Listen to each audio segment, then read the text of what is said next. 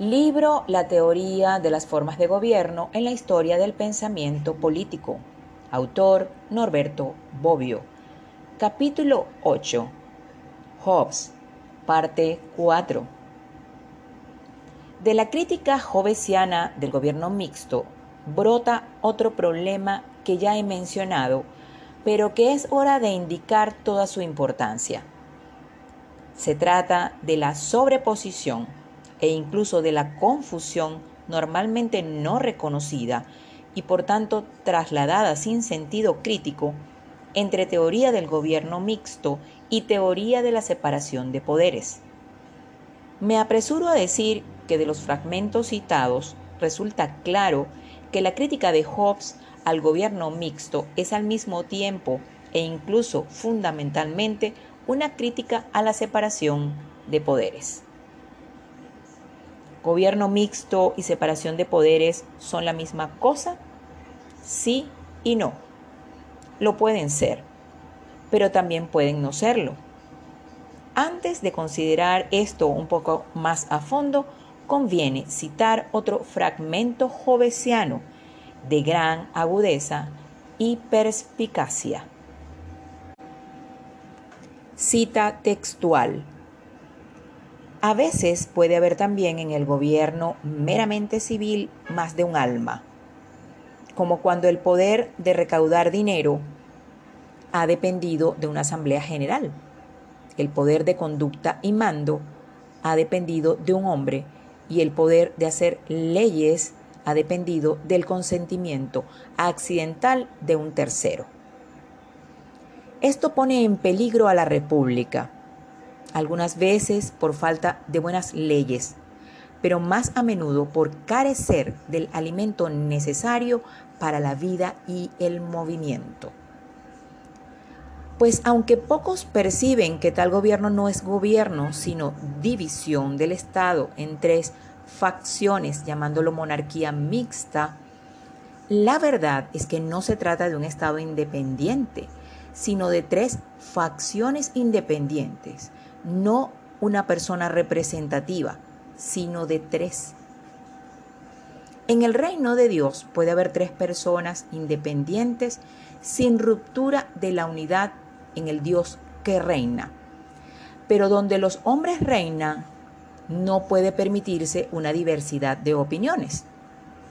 Y, por tanto, si el rey ostenta la representación del pueblo y la Asamblea General ostenta también esa representación y otra asamblea representa una parte del pueblo, no son una persona ni un soberano, sino tres personas y tres soberanos.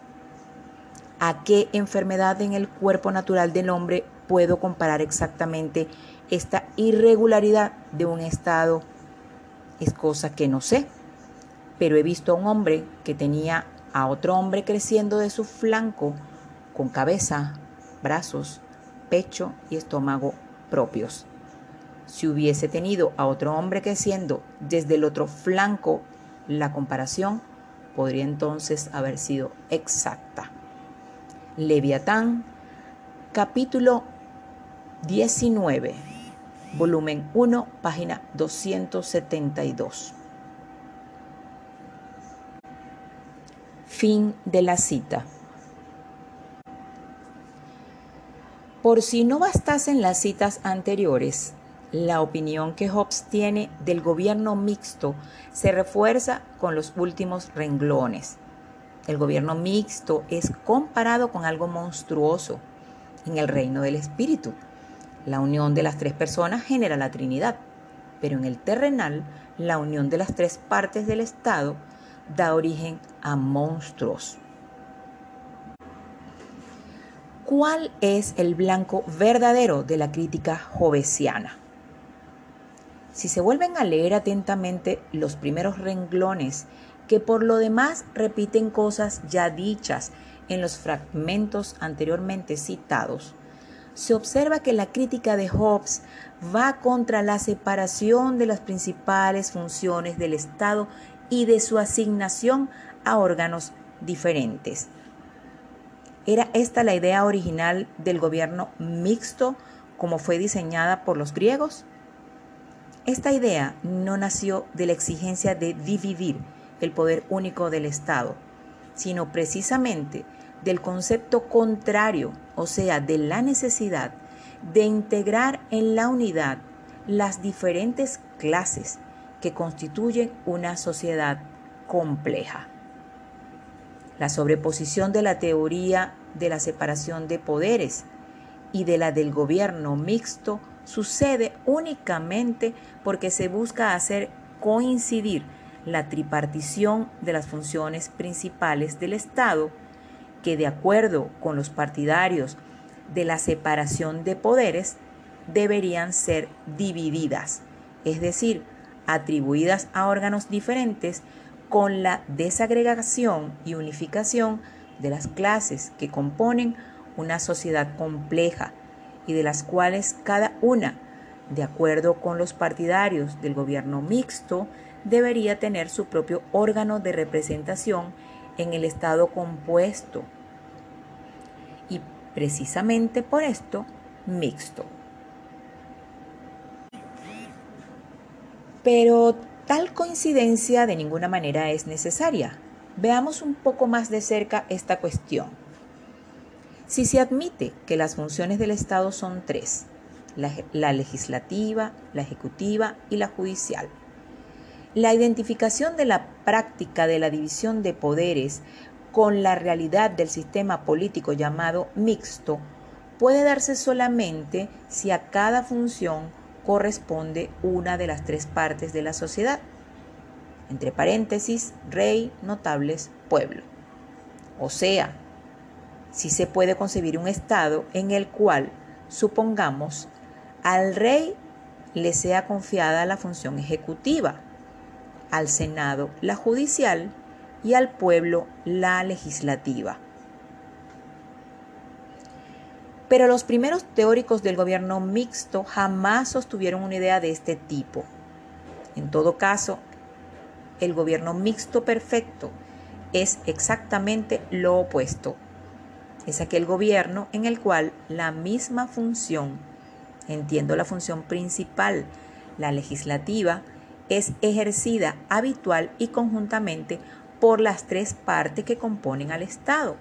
O sea, para permanecer fieles a la constitución de que Hobbes tiene en mente al mismo tiempo por el rey, los lores y los comunes. En el gobierno mixto no hay ninguna correspondencia necesaria entre las tres funciones del Estado y las tres partes de la sociedad que se reintegran en el sistema político propio del gobierno mixto. La dificultad de la identificación aumenta si se toma en consideración el hecho de que los teóricos del gobierno mixto siempre hablaron de tres clases o estados en los que está dividido el poder de una sociedad compleja, mientras los teóricos de la separación de poderes frecuentemente redujeron a dos las funciones básicas del Estado, la legislativa y la ejecutiva. En este caso no puede darse la correspondencia entre los tres posibles sujetos del gobierno, rey, notables y pueblo, y las funciones del Estado, allí donde la articulación del poder del Estado contempla la manera en que están divididas las funciones que le competen al Estado más que a los posibles sujetos del poder estatal. La interpretación más correcta de la realidad es la bodiniana, que ve en el Estado compuesto una distinción entre Estado y gobierno, en lugar de la teoría del gobierno mixto, que observe en ello una composición entre las diferentes clases sociales.